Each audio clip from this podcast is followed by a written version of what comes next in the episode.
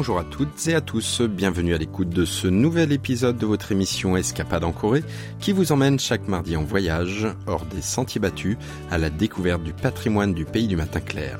Cette semaine, nous continuons notre exploration d'Oljiro à Séoul en quête des vieux restaurants du quartier.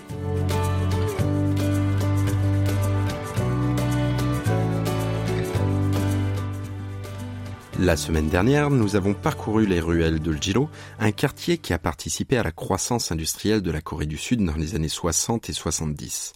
Mais au-delà des ateliers industriels, Ljilo abrite aussi certains des plus vieux restaurants de la capitale.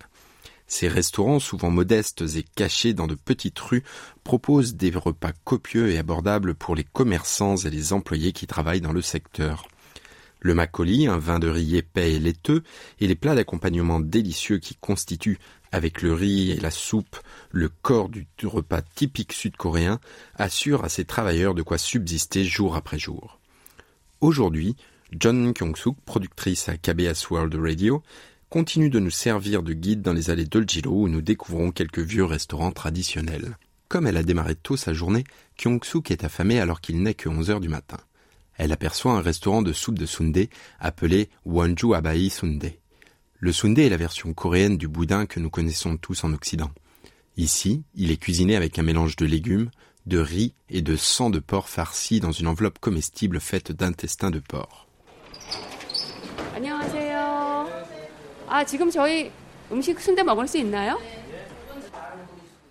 Lorsque Kyung-suk ouvre la porte coulissante, elle repère immédiatement dans la cuisine une cuve de soupe de sundae en ébullition.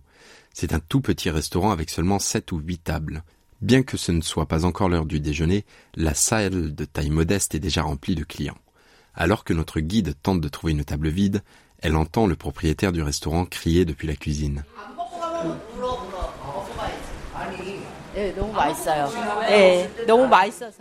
Le boudin coréen fait ici est si bon que la propriétaire affirme avec confiance que les jambes qui ne mangent pas son sundae en pleurent. Le boudin, coupé en tranches par le propriétaire, est différent de celui auquel Kyung-suk est habitué.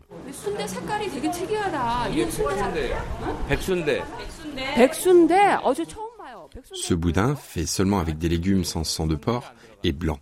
Le propriétaire du restaurant nous explique ce choix. Le sang donne au boudin un goût lourd. Je ne mets donc pas de sang dans le sundae blanc parce que je cherche un goût proche des raviolis. Vous verrez qu'il a un goût euh, similaire à la farce des raviolis.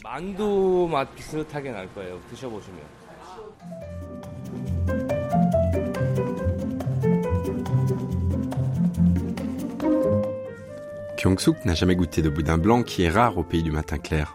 Elle en trempe un morceau dans une sauce de crevettes fermentées, sans sel, et enfourne le tout dans sa bouche.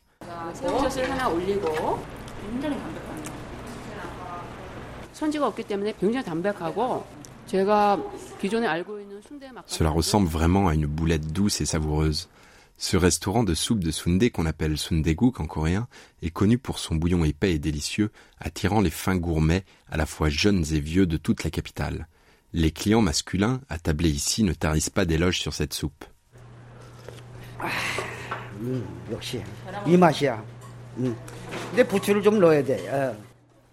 L'un des clients réguliers est le propriétaire d'un magasin de machines dans le quartier. Il prétend fréquenter ce restaurant depuis plus de 40 ans et affirme que rien ne vaut un bol chaud de sundegu qui est un verre de soju, l'alcool traditionnel bon marché sud-coréen, pour soulager sa fatigue après une journée de travail. Il dit que cette nourriture familiale et roborative lui a donné la force de tenir quatre décennies à Eulgilo. Écoutons-le.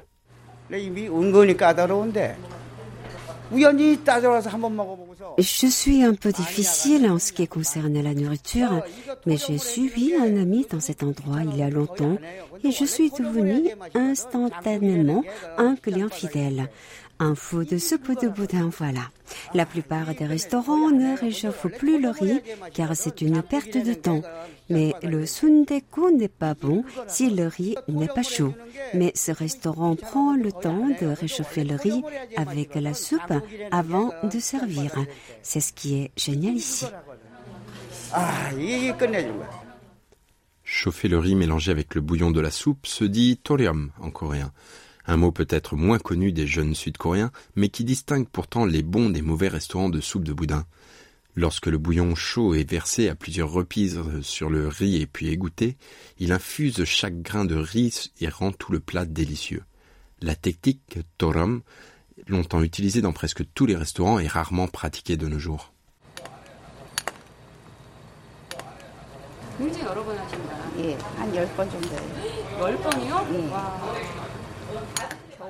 Kyung-suk ne peut s'empêcher de s'émerveiller devant le fait que le propriétaire effectue le thorium plus d'un millier de fois par jour devant sa marmite bouillante.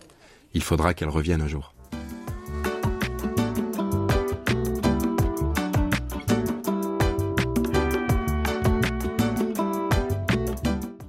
Le café-restaurant d'à côté est un fameux restaurant de nouilles naengmyeon appelé Myeonok. Les nouilles froides de sarrasin sont un plat indispensable qui permet aux habitants du pays du matin clair de traverser la chaleur insupportable de l'été. Ah,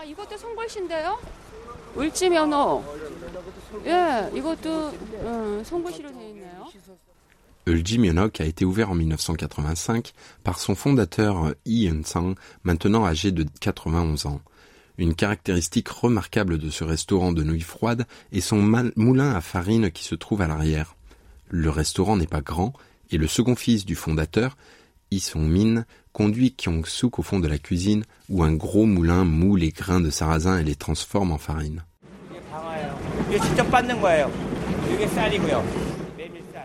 D'après le fils du fondateur, plus les grains de sarrasin sont verts, meilleure est la farine. Jim Yonok est donc l'un des rares restaurants à posséder son propre moulin à farine. La pâte de sarrasin est faite seulement sur commande pour l'empêcher de sécher et préserver son odeur unique et le goût du sarrasin. La saveur de sarrasin frais est ce qui attire tant de clients et ce qui les incite à revenir régulièrement.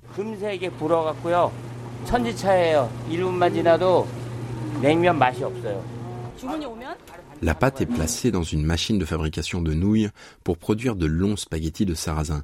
Cela ne prend que 5 secondes pour faire assez de nouilles pour 3 personnes. Les nouilles entrent ensuite directement dans une cuve d'eau bouillante à cuire, puis elles sont jetées dans de l'eau glacée et lavées à fond pour les débarrasser de l'odeur farineuse et raffermir leur texture.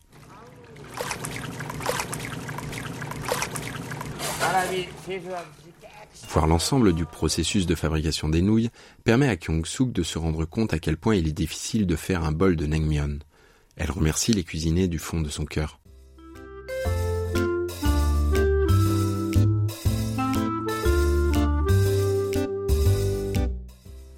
Il est maintenant temps pour notre guide de déguster un bol de naengmyeon accompagné de tranches de porc et de bœuf pressés, d'une moitié d'œuf dur, d'oignons verts finement hachés et d'une pincée de flocons de piment.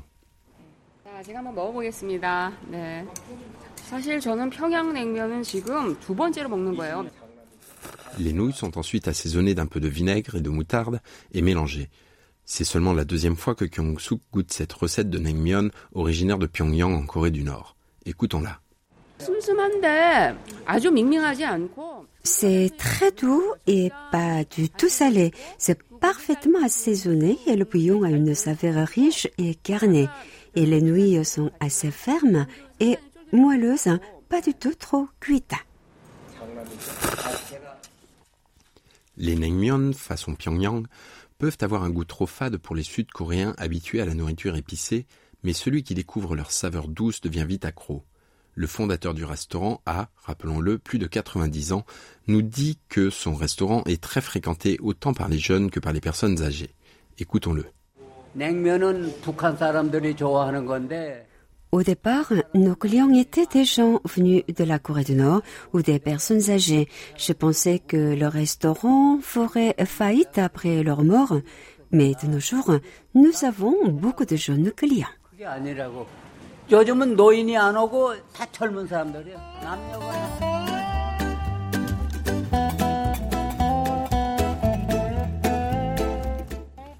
Un autre incontournable du quartier Oljiro est le restaurant Wonju Noktuchib, ce qui signifie l'authentique maison de crêpes de haricots Mungo.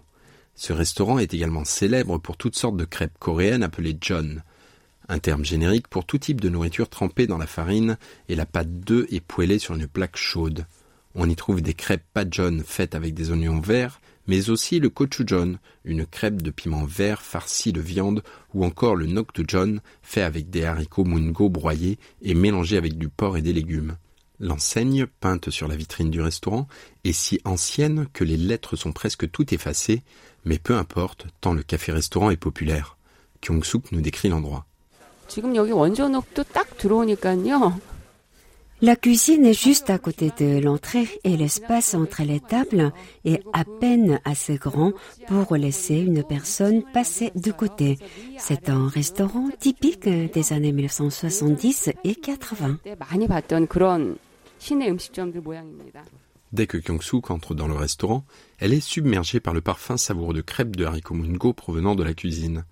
Une vieille dame qui a certainement bien plus de 80 ans est au fourneau.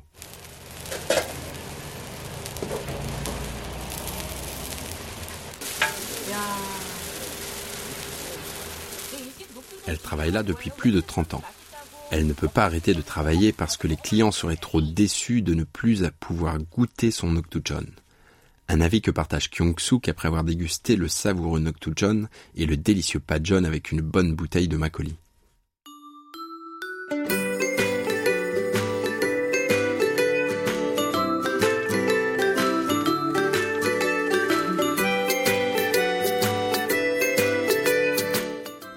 Quelques minutes à pied du restaurant, Kyung-suk passe par la célèbre rue de Nogali de Ljilo et rentre dans un pub. Le Nogali est une spécialité de poisson séché considérée par les Sud-Coréens comme l'un des meilleurs accompagnements de la bière.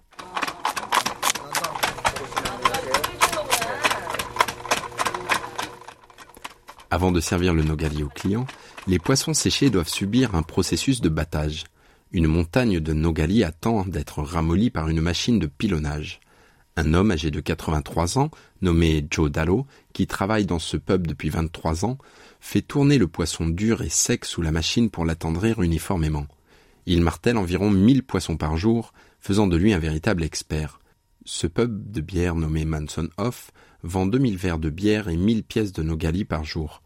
Le propriétaire du pub, Bang Juyong, prétend que son bar vend le plus de bière en Asie. Écoutons-le. C'est la chambre froide pour la bière. Il y a environ 40 tonnes ici et il y a 20 autres tonnes de bière au deuxième étage. Nous vendons plus de 50 barils de bière par jour. Je ne pense pas que d'autres bars en Asie vendent plus de bière que nous.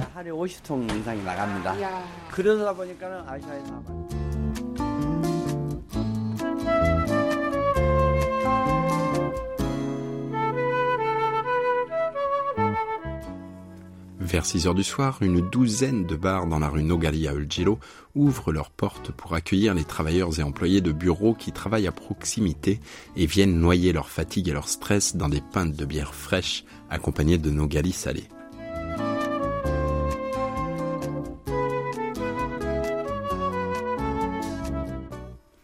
À Séoul, tout change très vite en quelques années, voire quelques mois, mais le quartier de Ljilo semble être resté le même au fil des ans. Les mêmes magasins, les mêmes restaurants et la même générosité sont ceux qui rendent Uljilo si attachant et authentique. La semaine prochaine, nous nous rendrons à Gangneung, dans la province de Gangwon, l'une des destinations de vacances en vogue au pays du matin clair.